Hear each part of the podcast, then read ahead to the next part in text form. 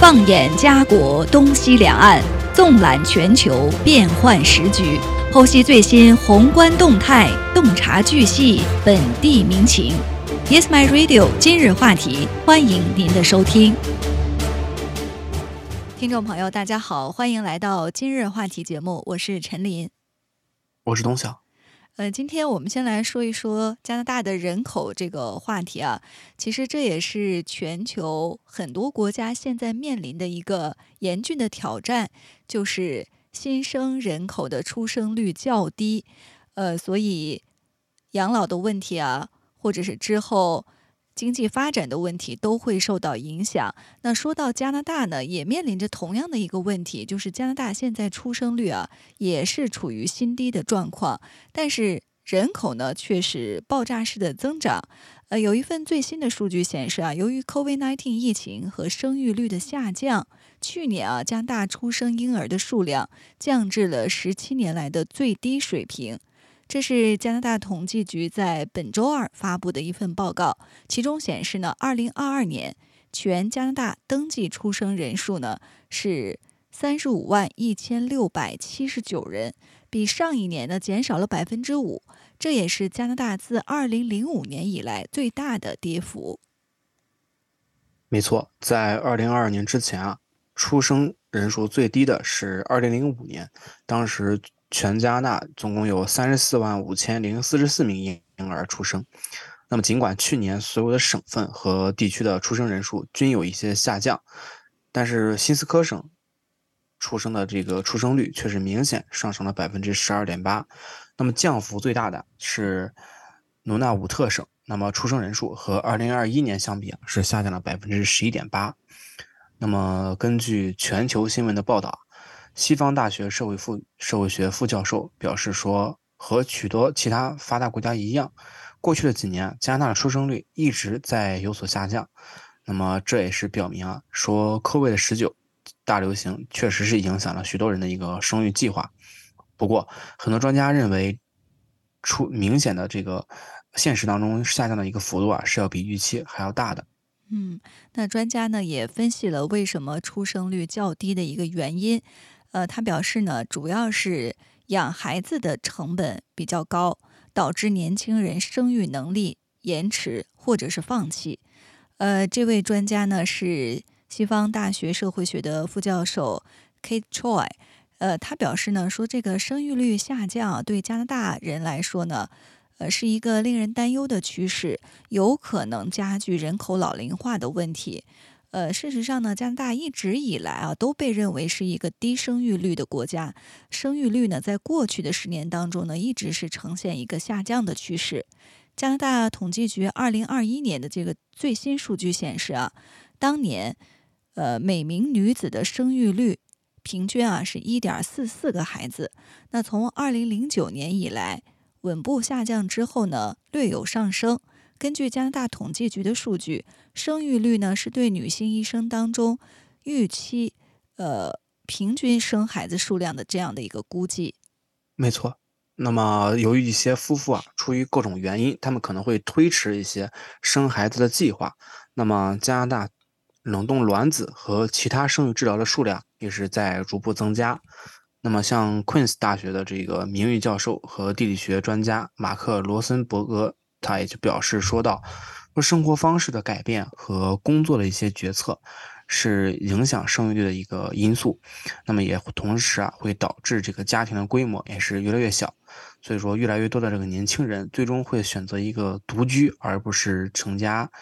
在生孩子组建自己的一个三个人的家庭。那么尽管出生率是有所下降的。”但是由于重点关注增加移民，那么加拿大的人口其实一直是以创纪录的速度呈现一个增长的态势，那么也是超过了在今年早些时候的四千万人的一个里程碑。那么与此同时啊，加拿大统计局周二的报告还显示到，说出生时体重不足的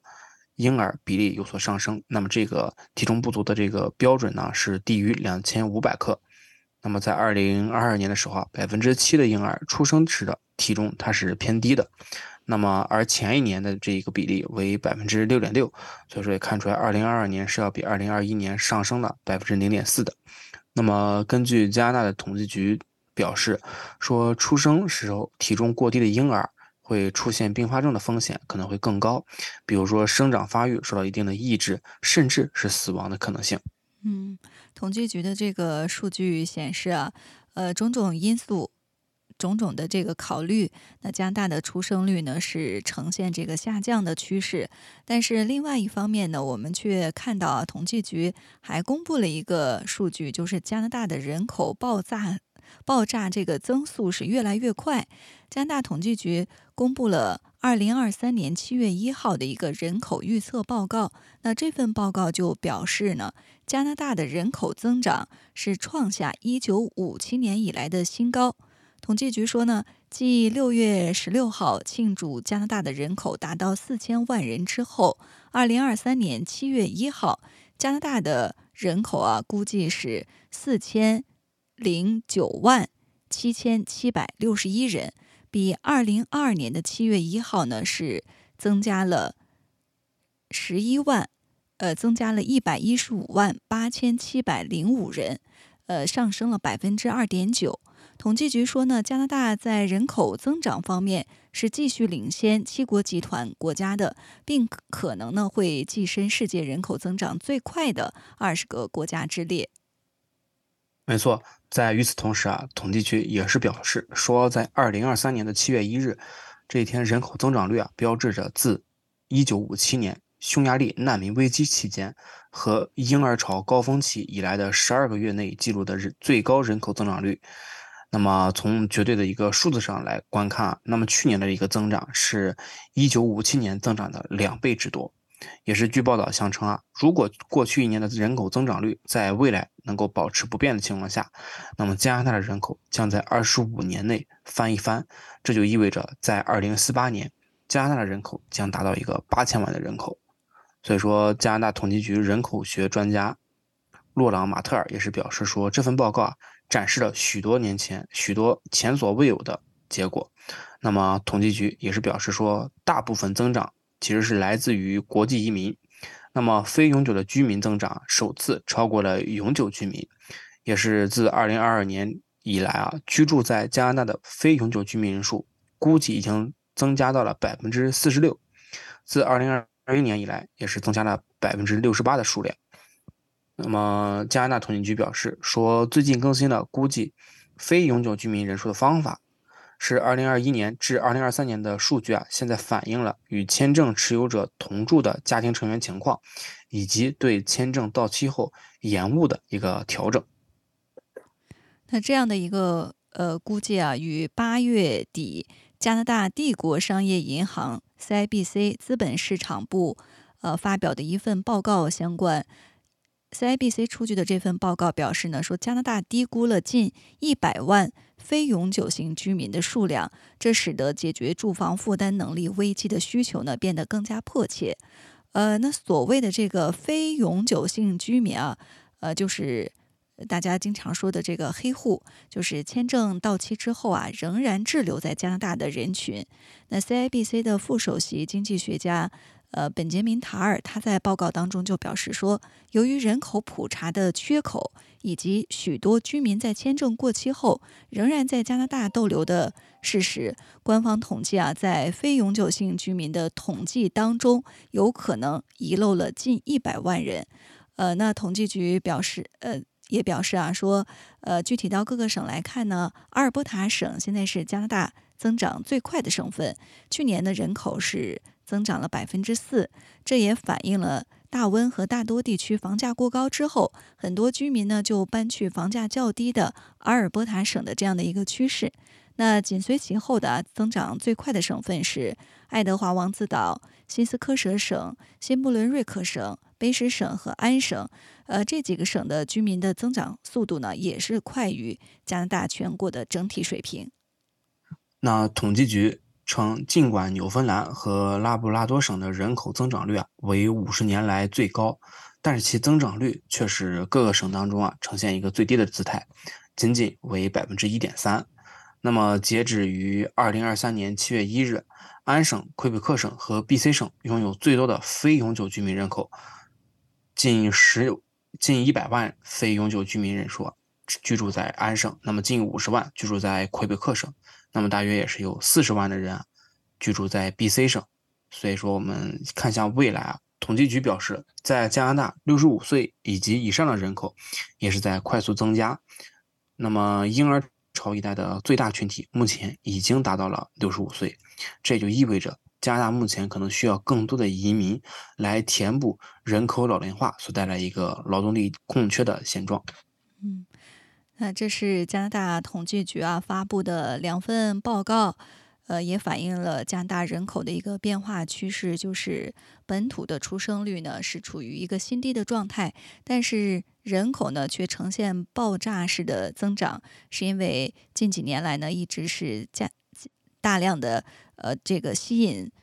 移民人口，呃还有呢就是统计局也提到这种非永久性居民的。呃，存在有可能的统计局会遗漏掉一百万人口的这个统计。呃，关于这样的一个话题啊，最近我们也看到呃一些不同的声音。那很多人呢表示说，加拿大现在处于一个养老的呃缺口，就是老龄化严重，所以呢要不断的吸引外来的移民年轻人口进入到加拿大来填补劳动力的空缺。但是另外一方面呢，也有人。呃，提出啊，说现在过多的这个移民涌入到加拿大的劳工市场当中，呃，使企业呢，呃，就会能够以较低的工资啊，呃，留住员工。所以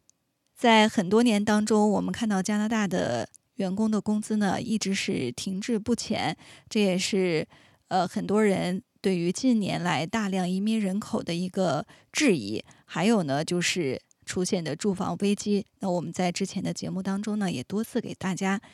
分享过这方面的信息。那人口危机呢，可能呃引发的这个住房危机是接下来呢各级政府首当其冲呢要解决的一个问题。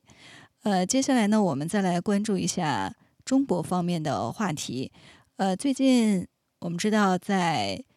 中国的杭州呢是举办了亚运会，那很多的体育迷呢也在观看这个体育赛事。呃，其实，在另外一个领域啊，我们也看到这个亚亚运会的经济呢也是助推了中国的一些小小商品市场的发展。呃，比如说在义乌国际商贸城，呃，很多人都熟悉啊，这是小商品的集散地和生产地。那么在这里呢，我们看到。在九月底啊，一些呃这个商场门前啊，都是还有这个报关、呃清关的这些出口领域呢，大家都是非常的忙碌。呃，这个亚运会的开始，亚亚运会的开幕，还有这个激烈的赛事现场，呃，全球的目光可以说是都聚焦到杭州。那一些外贸主体的眼睛呢，却是。盯准了义乌，因为随着杭州亚运会的召开，亚洲各国呢可以说是刮起了这个运动运动健身热潮。而为了给自己的国家队加油助威，像这些周边的产品，比如说国旗啊、喇叭、奖杯等等赛事用品，也是销量火热。那作为全球风向标的义乌，再次站在了体育消费热潮的浪头。我们也来看一下。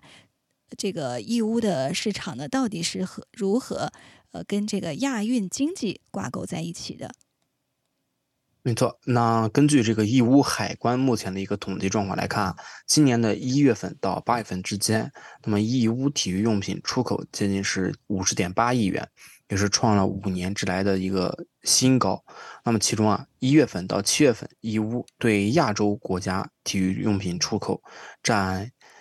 十四点二亿元，同比增长也是百分之十二点七。那么赶订单、忙交付，从备战到奋战这一个情况，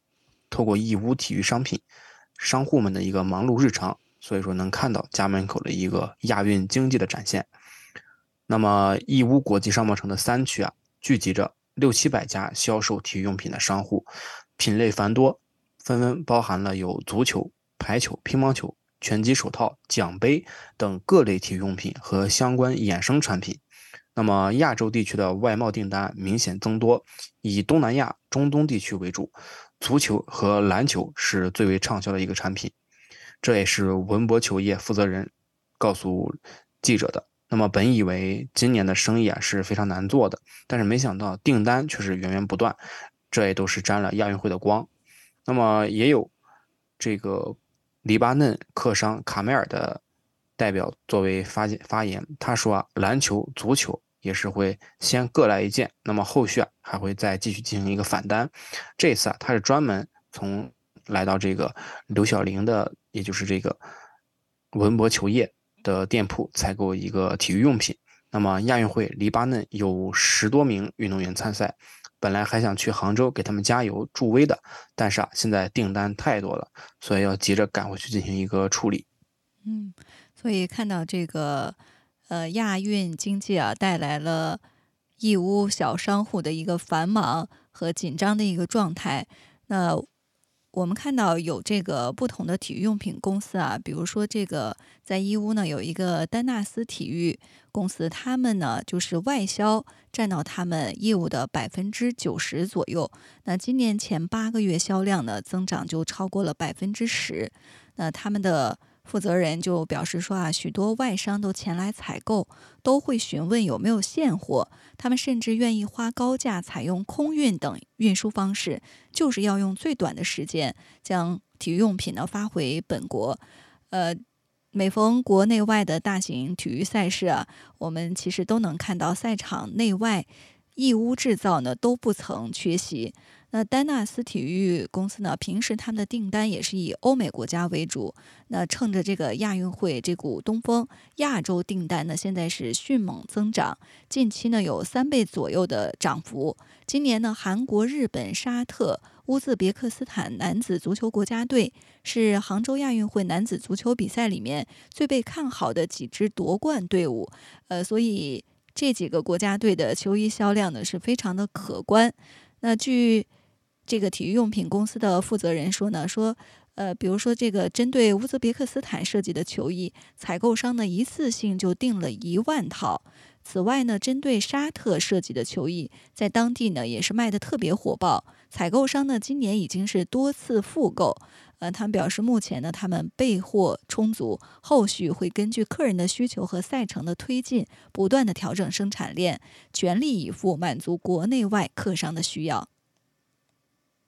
没错，那其实火的呀，也不仅仅是外贸市场。那么在国内，借着杭州亚运会召开的一个契机，一系列丰富多彩的民间体育比赛陆续也是进行的举行，也同时直接带动了赛事用品的一个销售。你包括像我们之前说过的村超、村 BA 等赛事带动下，那么订单也是呈量小次多的趋势。这也是一周义乌国际商贸城三区的一个金樽奖杯店铺的负责人。告诉记者的，那么无论是专业还是业余的一个体育赛事，奖杯和奖牌都是刚需。那么进入九月之后啊，内贸采购量也是增长比较明显，尤其是长三角地区，这个市场的热情是更为高涨的。那么负责人，店铺负责人也是介绍到说啊，说今年我们已经内贸卖了十几万个奖杯。那么订单量也是与二零一九年基本持平了，很大程度上这是得益于亚运会的带动。那么内贸客户啊喜欢金色，采购的款式也多为通用款，所以说任何比赛都是可以用的，但需要激光将赛事名字印到这个奖杯和奖牌上。那么为了满足内贸客户的一个需求，近几年公司的生产机器和外观设计也是一在升级的状态。那义乌市还有一个小呃这个体育用品公司啊，叫大成店铺，他们的负责人呢也算了笔账，说亚运会呢让他们今年体育用品的内贸额增长了两三成，在这个体育器材方面，像乒乓球拍和羽毛球拍的销量是最好的，呃这两样呢其实都是中国传统优势项目，老百姓呢上手也很快，国内呢也有不少的爱好者。那这个大成体育的负责人就说，在亚运氛围的烘托下，很多人呢都会选择乒乓球、羽毛球这种有着中国强项的运动来娱乐生活。呃，可以说啊，像这个除了一些体育用品之外，呃，还有一些周边的产品，比如说徽章啊、望远镜，还有这个国旗的脸贴啊等等，呃，这些都是属于出圈的产品。可以说呢，是销往了世界各国。呃，很多人可能。呃，有一些商户啊，也意想不到，像这些徽章啊、贴纸、望远镜，可能都是一些周边的，大家以前不太关注的一些小商品。其实，在这个亚运经济的带动下呢，反而这些小小商品啊，都成了一个大的热门。没错，在这些体育赛事当中啊，互赠徽章其实是传达体育精神和文化的一个重要介质之一。一那么商户也是表示说，没想到大部分客户都是来图制定制，数量而且都还不少，在五千件到五万件不等。那么这些商户啊，他们从收到图样到货品发出的周期，一般是要半个月左右。那么为了满足一些急单客户的需求，此次亚运会啊，他们还根据不同的地域文化和常规赛事，提前准备了一批货品。那么事实证明啊，开赛几天之后啊。交换徽章已经成了亚运赛场内外最流行的社交方式之一。此前，在杭州亚运会传递火炬的过程当中，就有不少火炬手参与到了互赠徽章的行列之中。那么，在传递火炬前啊，就有火炬手买了很多的徽章，希望通过赠送的方式让更多的人了解到杭州。那么，徽章的所传承的，并不是某一个时刻的特殊记忆，而是对整个赛事的一个独家回忆。那除此之外啊，还有就是这个小商品国旗脸贴，呃，可以说呢，在这个亚运会召开期间啊，呃，大家随处可以看到呃这个国旗脸贴的商品十分受欢迎。呃，亚运火炬在这个金华传递时呢，呃，有一家体育用品。商店啊，叫七七文化，他们就接到了一万贴的这个大单子。那负责人表示呢，说亚运会开赛之后，中亚五国以及巴基斯坦客户呢都在追加订单。那各国的国旗贴纸呢，也都在他们的采购清单之内。呃，国庆、中秋这样的一个长假，工厂都已经做好了加班的准备。呃，所以负责人表示呢，这波行情将一直持续到亚运会之后，他们也会根据各个。呃，队伍晋级的情况安排后期的补单生产，呃，还有呢，就是专门出售望远镜的商户，呃，这两天呢也是忙得不可开交。他们表示呢，说很多观众坐得远，那只能通过望远镜来看比赛的精彩瞬间。呃，这个商户啊，他们一边就是呃在杭州的这个采购商在询价，那另一边呢是外贸方面。呃，亚运会也带动了亚洲地区相关赛事的举办，所以这个相关产品的订单呢也是明显增多。负责人表示呢，像印度、日本、韩国、马来西亚等等国家的客户呢，多的时候都要订上万个望远镜。呃，可以说这个亚运会的召开呢，的确是助推了义乌小商品的市场，让他们的产品呢可以远销呃世界全球各地。那说到义乌呢，其实。呃，我们大家并不陌生。我们从很多的影视作品啊，或者书籍当中，呃，可能都会了解到义乌这样的一个小城市，它是如何一步一步走到今天。呃，有人就称他们是从鸡毛换糖这样的一个时代啊，现在已经步入了呃世界超市这样的一个呃状态。那到底义乌是如何成功的呢？呃，其实我们今天也可以给大家呢多分享一下这个。义乌发展的一个历程。那大家都知道，义乌呢是浙江省中部的一个县级市。呃，可以说呢，在改革开放之前啊，它只是一个相对落后的小城。那资源的匮乏呢，呃，使得这里的人们过着。比较贫困的一个生活。那么，在改革开放之后，市场改革的大潮当中呢，义乌是抓住了这个时代的机遇，那实现了从鸡毛换糖到世界超市的华丽转身。我们也一起来看一下，到底义乌它是如何在资源匮乏、产品稀缺的时代，呃，如何打造了自己的一个发展模式，异军突起。没错，在新中国成立之后的很长一段时间内啊，中国的商业发展都处于一个相对比较尴尬的境界。那么，物价的上涨和物资的匮乏，让整个新中国的经济面临一个前所未有的挑战、挑战和考验。那么，在这样的一个经济状况下，义乌的小商贩们，他们也是走南闯北、走街串巷的，用红糖、草纸等低廉物品换取居民家中的鸡毛等废品，再将这些鸡毛做成鸡毛掸子的。商厂商，那么以获取一些微薄的利润。那么为了生存和发展，他们也是想出各种办法，使物品交换的种类渐渐的丰富起来，最后演变成买卖双方认为合适的各类小商品之间的一个交换。那么义乌小商贩们根深蒂固的一个商人思维，是义乌模式走向成功的一个重要前提。在十一届三中全会之后啊，农村改革日益深入，为了适应市场的一个需求，义乌小商贩们及时转换思维，改变了原来走街串巷的做生意方式。然而，在家门口摆起了地摊，这就形成了早期的义乌模式，在固定的时间和地点与消费者完成一个交易。那么，这一时期的资源仍然处于一个相对紧缺的状态，大多数经营者都是自产自销。但是啊，由于减少了时间成本，而交易形式多样，利润远远比鸡毛换糖的时期更为可观。可以说呢，从一九八二年到二零零二年，义乌小商品产业呢是经历了这个马路市场到棚架市场，再到室内市场，再到商场式市场这样的一个几步跨越，通过集群效应呢，逐步打造出了一个以中国小商品城为。载体的产业，呃，成为了全球最大的小商品批发的市场。那义乌小商品城的成功啊，表明在产品稀缺的年代，产品呢是企业的核心竞争力。企业只要向消费者展示产品功能，靠产品说话，就能轻松的赚取利润。呃，在上个世纪五十年代以来呢，中国的这个计划经济啊，虽然曾经呃一度为中国早期的经济恢复和初步发展做出了巨大的贡献，但是随着时间的推进啊，呃也看到几个弊端呢是日渐凸显。呃，第一呢，就是计划经济对国内经济的控制呢是。呃，有一些负面的影响。那政府企业职责呢分配不足，价值规律与市场调节的作用被忽视。那一切以计划为纲，无法适应消费群体的需要，那也制约了商品经济的发展。所以当时呢，成为中国经济发展的一大瓶颈。